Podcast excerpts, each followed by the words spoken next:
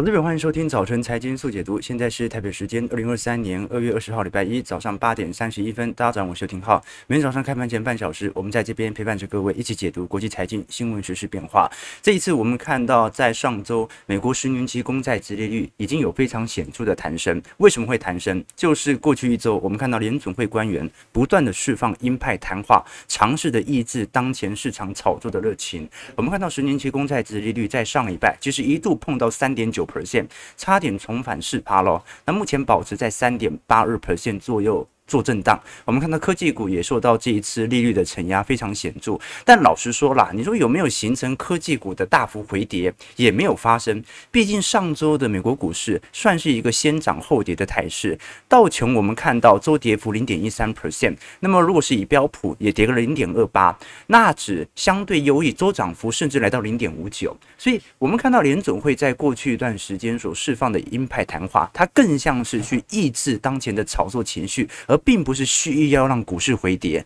至少我们看到科技股目前所受到的承压不是特别的显著，但是市场对于利率的调整预期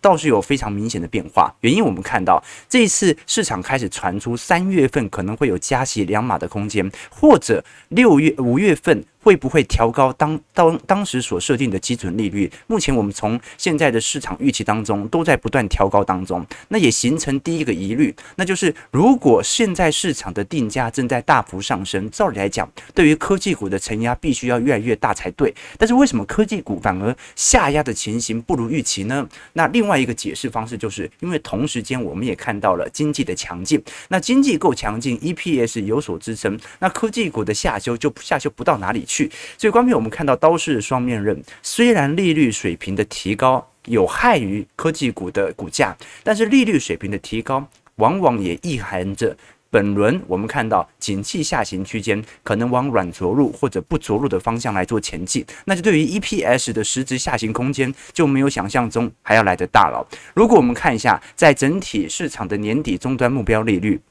目前，美国在过去一个月到过去一周到现在啊，已经从当时的年底预估预估水准利率从四点九趴到五点一四到五点二五啊，不好意思，这个是终端目标利率，就是升息到最后一次会升息到什么样的位阶？那美国当前的利率水平是高于其他发达市场的，加拿大的部分。本来从原本的预估四点五 percent 上调到四点七五 percent，欧元区从三点三三 percent 上扬到三点五八 percent，那英国部分呢，就一直保持在四点三到四点四趴，原因是因为英国目前已经步入经济衰退的边缘，但是同时我们看到英国股市居然在过去一个季度创了历史新高，那澳洲股市也从原本的三点七四上扬到四点一一 percent，当然啦，英国股市的创高跟本身成分股的内涵有莫大的。相关原因是我们都很清楚，英国最大的几间，呃，我们讲的全职股，大部分都是属于壳牌啦，或者一些能源巨头。那过去我们看到全球的能源巨头都赚得盆满钵满，所以造就了英国股市畸形的，居然创了历史新高。不过其实不止英国股市，待会我们会聊到法国股市。啊，在过去几周也创了历史新高啊！所以你说英法股市居然在这个全球即将步入经济衰退的时间创了历史新高，那它代表什么样的意涵呢？啊，其实我们都很清楚嘛，法国呃市值最大的股票是 LV 嘛，所以 你可以了解到哦，在衰退年。啊，这个 LV 或者奢侈品的销量是比市场预期的远远还要好的非常多。好了，那我们刚才聊了很多，是在过去两周，我们看到美国股市有点拉不动的真实原因啊，就是来自于联总会主动的放鹰，尝试着要抑制当前的股价，但它越放鹰，市场反而会偏向利多来解读，那就是啊，那一定经济很好。经济很好，你才要不断的调升利率嘛。但是调升利率背后的信贷风险有没有在持续呢？这个是我们看到在过去几周，包括美银或者 Michael Barry 更为担心系统性的方向。我们可以观察到，在过去一个季度啊，全国美国的整体债务又在创历史新高。那我们可以看得很清楚，目前啊大幅拉高的主要还是集中在房贷市场当中。那车贷有慢慢的增高，信用卡贷款是增幅来得最快的。学生贷款的部分反而增加的幅度没有想象中还要来得快，所以随着贷款幅度不断的升高，加上零售销售又远远高于预期，就让过去我们提到 Michael Berry 提出了质疑，就是我们现在所看到的零售数据很有可能是有掺水的成分在，因为零售数据并没有。并不是一个实质零售数据，它并没有把通膨给扣除掉。如果全球的物价水准都在高升，零售数据本来看起来表现就会非常好。我们从这张图表也看得很清楚，美国的储蓄率已经下滑到二点四 percent，下行速度非常快速。但是美国的信用卡销量正在急速攀升当中，远远高于二零二零年初当时的水平。这说明一件事情，那就是美国目前民众人民对于未来透支财富的行为正在大幅上升。那么透支财富等同于信贷风险的上升。那么储蓄率又在下行，就足以去证明美国人的消费零售数据表现得这么亮丽。不仅仅是代表着消费情绪比较偏乐观，它其实更代表着目前大多数人的现金已经用尽，所以被迫必须进行信用卡的举债行为。那利率的调升对于信用卡的冲击，如果违约产生的风险反而会更大。那房贷市场也是，我们看到目前美国的房屋购取量，呃。这个拍卖量哦，已经低于二零二零年的水平了，也就代表着当前的消费情况，在美国房市的急冻几乎等同于零八年。当然，这一次是属于利率型的急冻，而并不是崩盘式的急冻。就是说，这一次并不是说房市已经出现泡沫破灭，所以没有人反卖房，是因为利率升高到一定水位之后，失去了买房的欲望。那很正常，就是只要利率调降，这个信贷风险很快就可以解除，所以压力没这么大。但是，通膨的风险有没有再多的担忧呢？这市场上其实也在聚焦的，包括这一次我们看到通膨数据当中涨幅来得最快的，反而是过去跌最多的二手车价格。这一次二手车价格从十一月以来其实都有缓步在上涨当中，但这一波的拉抬效果在元月份算是特别显著的。那二手车本来来看，它是属于供应链因子非常重要的观察对象，原因是因为二手车价格的上涨，它基本上。并不完全取决于原物料成本，而是取决于整个供给的情况。我们过去看到二手车价格为什么会大幅上涨，是因为全球全球缺晶片，全球车乏缺乏车用晶片之后啊，你就算新车的所有材料零组件全到了，这台车还是生产不出来。所以，如果二手车价格开始回落，就代表着啊，晶片这种供应链的问题正在缓解当中。那相反的，如果我们看到，二手车价格现在正在回涨，那是不是代表着全球的经济情况在供应链的部分又开始受到停滞，或者？有另外一方面的冲击呢，这是值得大家来多做一些留意的哦。好，所以不管如何，当下市场上针对这些消息啊，都尝试着以利多来进行解读，尝试的让乖离下去的同时，股价维持在高档。但是还是有非常多投行，不管是美银或者最近我们看到大摩又有点转空的迹象在，认为美国仍然具有步入经济衰退的可能性，很有可能在元月份一些数据当中，由于基期效果或者因为一些通膨掺水的成分，导致我们在进行预判当中形成了一些误差，尤其我们看到最为明显的标志性的指标，就是属于美国的现期期限的利差，也就是长天期以及短天期利差的倒挂现象。现在不管是十年期和两年期，还是十年期和三个月，基本上都是处于一九八二年以来最严重的倒挂情形。那上一次的倒挂最终引发了沃尔克进行高强度紧缩的适度的经济衰退。那我们看得很清楚啊，在过去一九八零年代以来七次的经济衰退啊，基本上每一次都会出现直利率倒挂的现象，那只有一次倒挂是没有发生衰退的，所以基本上到底美国经济会不会不陷入衰退，从几率上算是蛮低的，但是至少短期来看，似乎大家不把经济衰退会认为在今年会发生，可能整条时间线会往后延，这是我们看到最显著的迹象。那为什么有什么样的？数据去肯定今年几乎难以发生经济衰退呢？就是我们过去提到的啊，现在失业率是三点四趴，那保持在这么低的水位，你要说元月份还在可能三点四、三点五，然后今年中旬就要到五趴以上，这个几率有一点难哦啊，就除非是信贷风险的爆发，要不然啊，就算是自然景气的走皮，失业率仍然不会上升这么快速，当然也跟缺工有关，所以失业率的低迷基本上已经。因为失业率的偏低已经保证了本轮经济衰退，就算衰退，它也不是多大的衰退。OK，那加上我们看到目前市场对于通膨的担忧仍然没有比过去几个月来得高，原因是因为大宗资产仍然在一个下行阶段。我们可以观察到，目前欧洲天然气价格已经跌到十七个月来的新新点了。那这是二零二一年以来首次我们看到逼近原油的价格哦，而且上周原油价格因为美债殖利率的攀升。这个我们看到周跌幅哦，又来到四个 percent 左右，所以又开始进入到下行区间。好了，这个是市场在过去一周啊，感觉好像对于通膨利率水平有新的定价所产生的行为，但至少对于股市层面表现不是特别大了。我们看到在过去一个月的股市表现呢，今年以来多数股市仍然是收红的，除了我们看到过去涨五成的港股哦，或者新兴市场亚洲指数有适度的回调之外，大多数的。半导体市场，或者是我们看到的美国股市科技股费半纳指，仍然保持在一个多头氛围。过去一个月，费半涨幅有十一个 percent，纳指八点九趴，日经二五涨幅有七点二 percent，标普涨了三点七趴。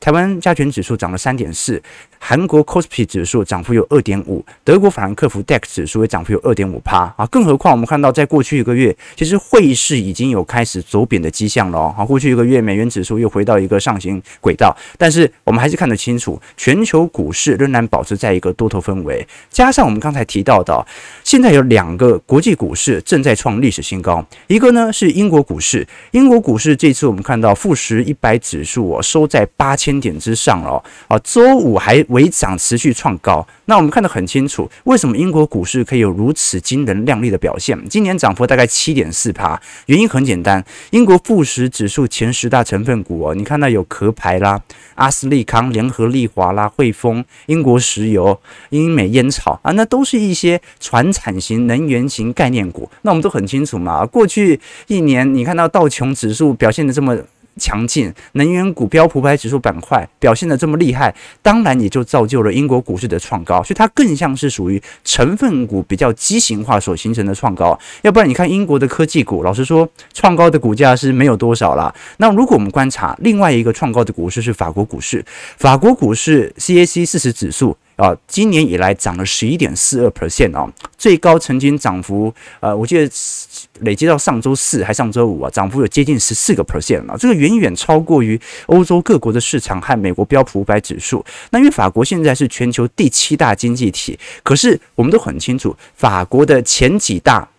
我们看到的。权值股当中都是哪一些？都是属于奢侈品啊，不管是 LV 啦，或者我们讲到开云集团啦，啊，对不对？所以基本上很有趣哦。你看到呃法国的奢侈巨头啊，Louis Vuitton 这个 LV 集团在第三季的整体营收，基本上呃第三季到第四季哦，你如果是以年增率来看，都是高达两成以上，远优于市场的预期。所以你看得很清楚，在高通膨的经济衰退期间呢、哦。这个有钱人真的受到影响不是特别大了啊，中产实质购买力会大幅缩水啊。但是你看到，呃，因为很多人家讲说最理性的消费者哦，现在都忍不住要买，因为全世界都所有东西都在贬值，但是只有。LV 的包包一直在升值啊，这有有些人可能会这样想啊，物价变贵，那我少买一点，但我买更好的嘛，啊，所以品牌的价值效果作用就非常重要的啊，包括我们看到在整个二二年，美国和中国的奢侈品哦，二二年因为中国有比较多的风控措施哦，所以很明显是输给海外市场，要不然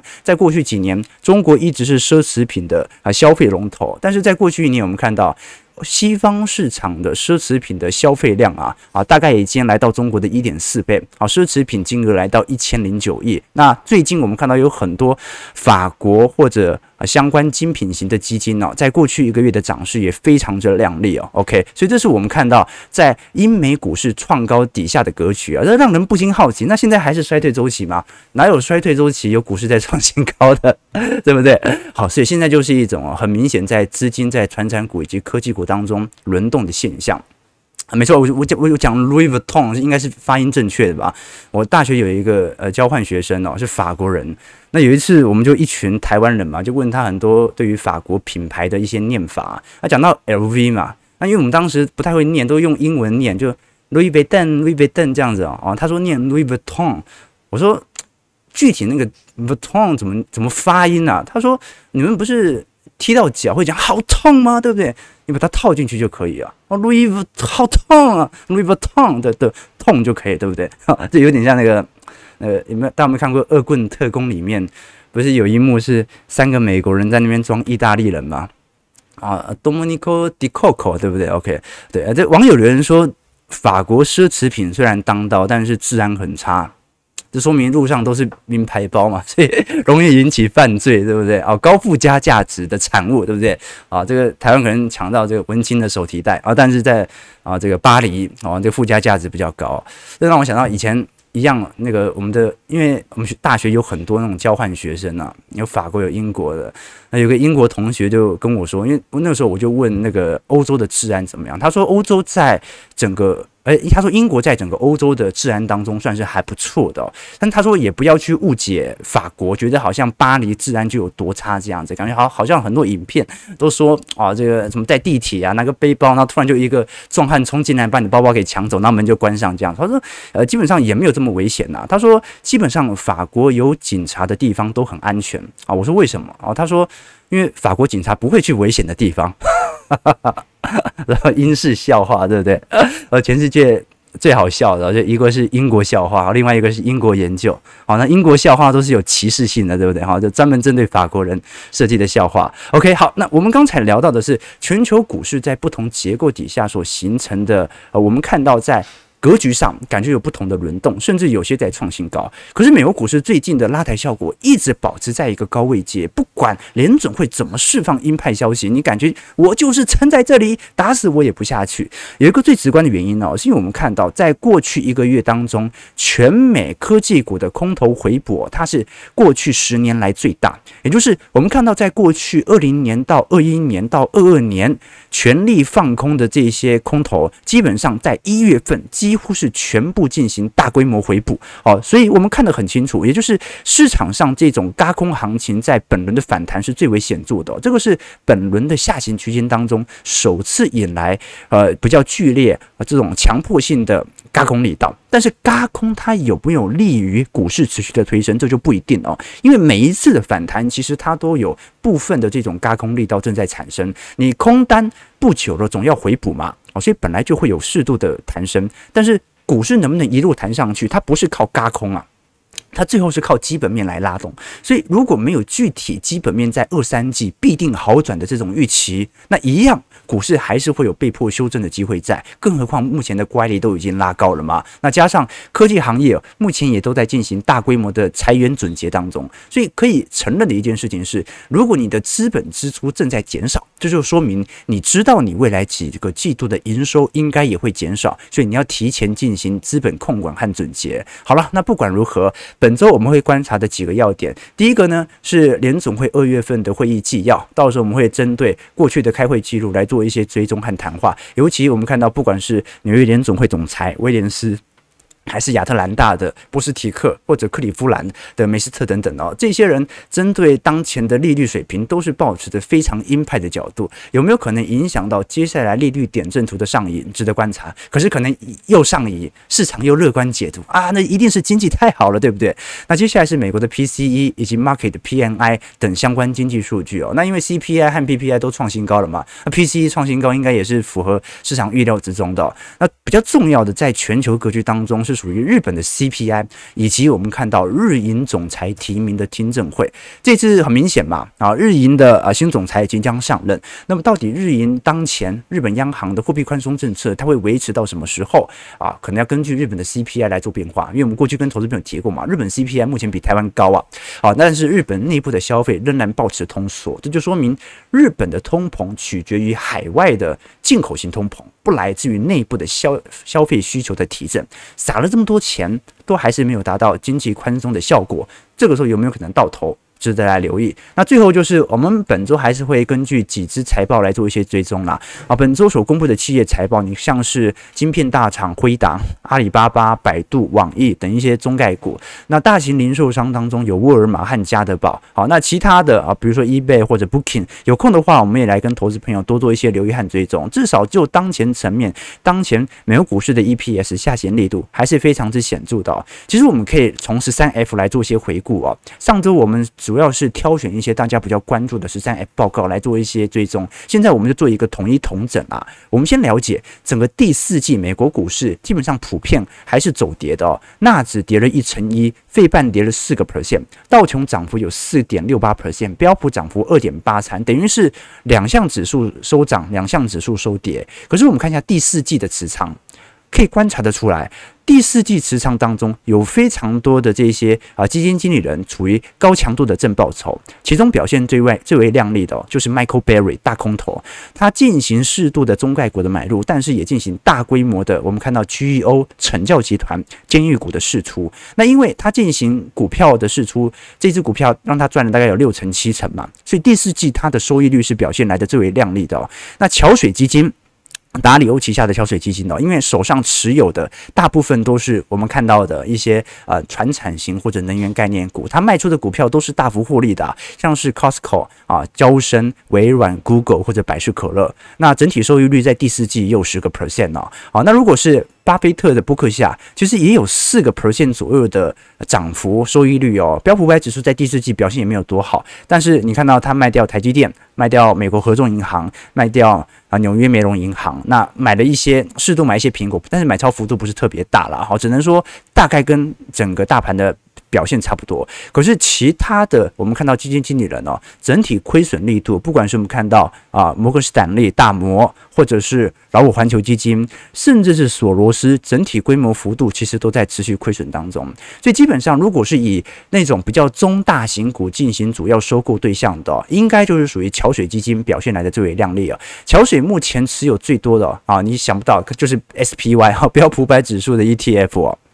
再来，我们看到啊，这个宝奇宝桥，然后像是这个新兴市场的 ETF，或者像是娇生、百事可乐啊，或者可口可乐，都是一些非常传产型的相关概念股。而且这一次基本上它是大规模的进行 NVIDIA 和 AMD 的出清，所以看得出来啊，这个桥水到目前为止仍然不太愿意进行科技股来做多。好，所以值得大家来多做一些留意啊。那就是现在绩效表现最为亮丽的 ETF，总有一天它也会重新纳入这些科技股的，因为你很清楚嘛，未来美国股市创高，不可能是可口可乐带动美国股市创高吧？一定是一些新形态的，或者我们看到在过去一段时间沉寂已久的科技股来进行指数的创高，所以值得大家来多做一些留意和观察了。我们先看一下美国股市四大指数的转变，呃。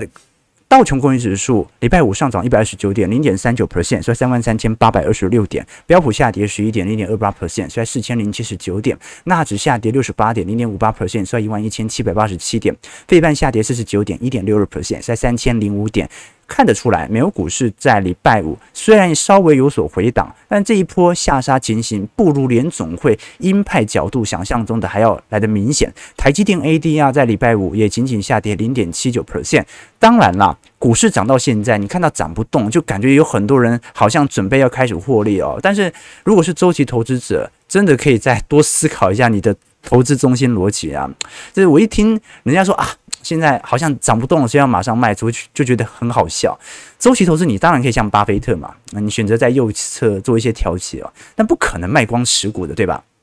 巴菲特也不会这样干啊。周期投资拉长尺度哦，其实就是景气投资。那景气投资你最重要的就是你要在衰退期买入资产，在扩张周期再来进行适度的调节或者卖出。现在连复苏期到底有没有来都不知道呢，对吧？当然了，你看那个股价，它会提前景气做一些反应嘛，所以可能你在还没有进入衰退的时候，股价就开始跌了啊。你还没有到扩张周期的时候，可能股价就开始涨了。但是你说现在算不算复苏期，都还不算，所以肯定呃，你股价要做一个中长期调节哦。我认为还有很长一段时间啦，至少让大家看到 EPS 连续几个季度正成长之后，你再来考虑这个问题。所以不要每一次呃股价有变动就想着下一步要怎么做啊，这跟。华人生活很像嘛，上学第一天就在为职考做准备啊，谈恋爱第一天就在为结婚做准备，工作第一天就在为买房做准备。啊，你感觉好像任何一个环节出了差错问题啊，那结果就是啊，这么多年读的书都白读了，啊，白白在一个人身上浪费这么多时间哦。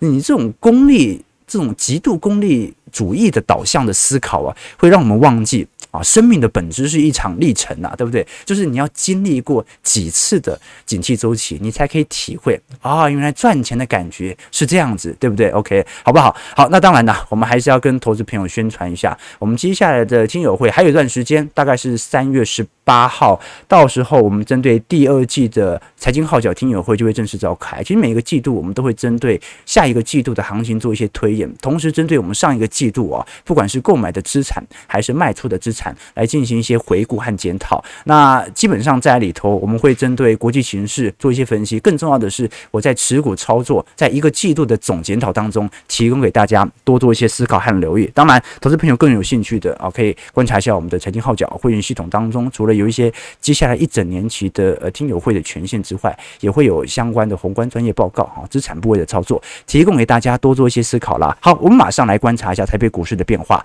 呃，台股上周下跌了一百零六点。周线终结连五红，那也看得出来，联总会的鹰派谈话有适度的让台北股市有回贬的迹象。毕竟美元在走升嘛。但是我们看得很清楚，基本上上周跌幅也不是特别凶啦。加权虽然稍微走跌，可是。上周贵买指数还上涨零点二四 percent 啊，这说明其实台北股市虽然现在散户追加意愿很弱，但是至少在内资的中小型股层面算是蛮活泼的。从台币来看啊，因为礼拜六它是补班独家开市。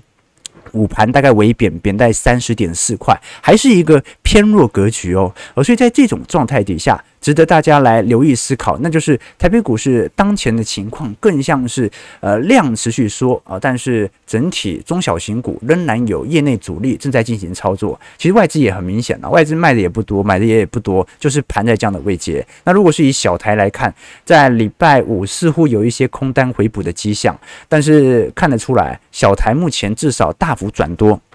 追加意愿仍然不是特别高，所以还是要多花一点时间来留意台北股市可能会盘在这样的位阶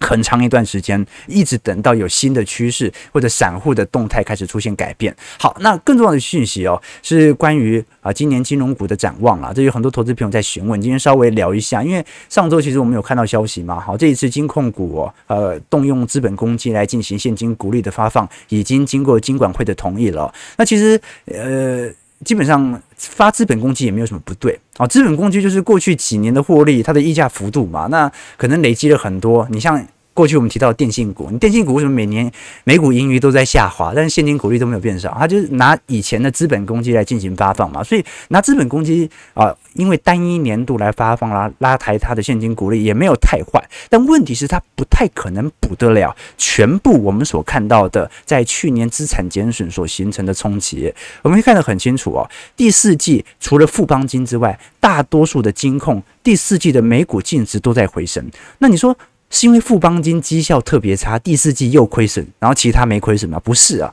是因为除了富邦金，其他金控很多寿险业金控。都在进行增资啊，所以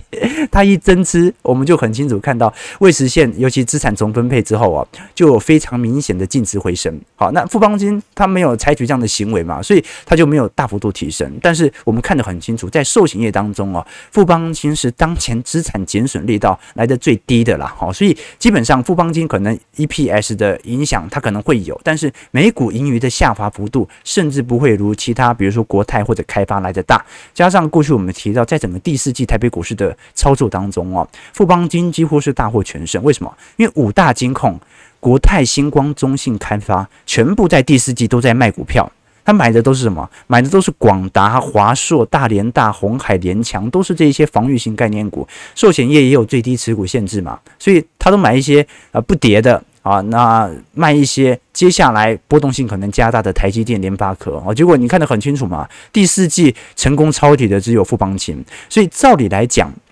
第一季度啊，这些已经卖掉，在第四季度卖掉的寿险业，它可能会有立即回补的压力，所以值得来观察的一个方向就是，目前净值的红线基本上已经不会踩到了。但是如果是以呃可分配盈余，你像是国泰、星光啊，现在可分配盈余仍然是处于负值，所以他们就会必须动用过去的资本公积来进行配发啊。但是还是要很清楚知道，整个二二年的金控获利，观众朋友可以看到，富邦金年增率衰退六成七啊，国泰。金衰退七成二，元大金衰退三成八，兆丰金衰退两成八，开发金衰退五成三，国票金衰退六成六。哦，那最惨的在下面，我们讲的西瓜，什么大西瓜，星光金啊，西瓜金衰退幅度高达九成呐。啊，所以今年这个股利新光金，我看它资本公积能不能 全部补回来，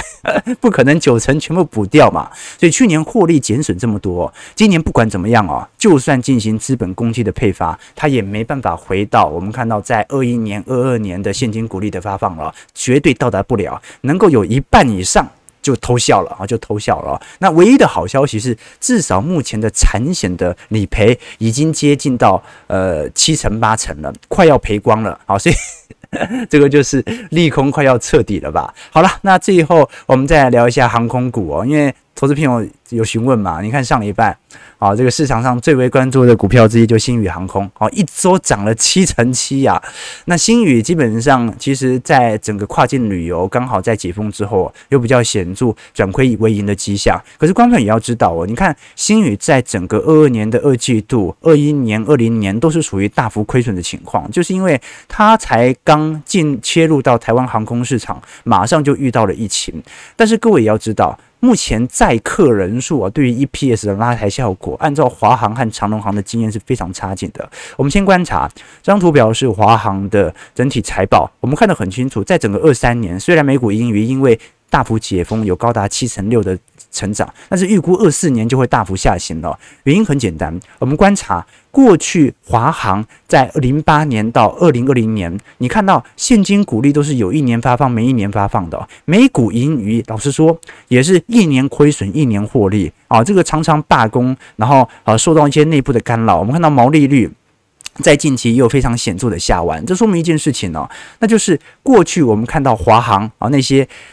这个我们讲的客运作为主要营收来源的时候，它的获利都不是特别高，但是反而二零年到二一年，它赚得盆满钵满，都是因为货运它载客呃货运的载量特别高的时候，它能够有显著 EPS 的上升。那现在二三年、二四年客运的比例又回来了，这就说明什么事情？它就要回到过十年前那种毛利率低下竞争的阶段。其实航空业一直是啊、低毛利率的行业啦。过去几年，因为载货，那么载货的毛利率啊，载箱子。在产品的毛利率是比载人的毛利率高的，所以才能够有显著的 EPS 拉升。那现在你看到载人嘛，那就说明 EPS 或者毛利率很快又要下来了。那其实长荣航也是一模一样的哈，就是过去几年只要是载人作为主要营收来源的这个 EPS 哦，也没有多亮丽的表现呐，直利率基本上常年连五趴都不到哦，所以这个是大家可以观察的迹象。虽然星宇航空啊，感觉现在势头很旺，但是各位要知道毛利率。层面来看的话，航空业本身就是一个削价竞争的产业。早上九点零四分，我们先看一下投资朋友的几个提问。我们看到台北股市下跌四十三点，收在一万五千四百四十六点。今天量能一样偏低哦，这个一千七、一千八百亿而已。那我们来看一下投资朋友的几个提问哦。对，航空股基本上是看天吃饭了，其实已经很明显饱和的感觉了。OK。这个传产无敌呀，哈！索罗斯说这是什么走势？为什么亏那么多？没错啊，索罗斯去年第四季赔很惨呐。OK，OK 啊，真的啊，这 Louis 不哦，念 Louis Vuitton 痛，对对对对对对啊，应该没念错吧？啊，其实我不确定有没有有没有学法语的可以指导一下。OK，市场很乐观，但是数据很悲观呐，这倒是真的。OK 啊啊。迟早会无预警砸盘的啦。美股如果不早点砸盘，难道要等到总统大选年吗？诶，按照过去经验，哈，在接下来几天我们可以跟投资朋友探讨。按照过去经验哦，这个通常在中期选举年是一个先蹲后跳年，但是从中期选举年一直到总统大选年这段时间。啊，这个拉伸的效果是通常最为显著的，因为你有什么政策要试出哦，你不可能到总统选举年再来试出啊，因为到时候产生的效果就很差了嘛。要今年就开始释放，好，但是今年。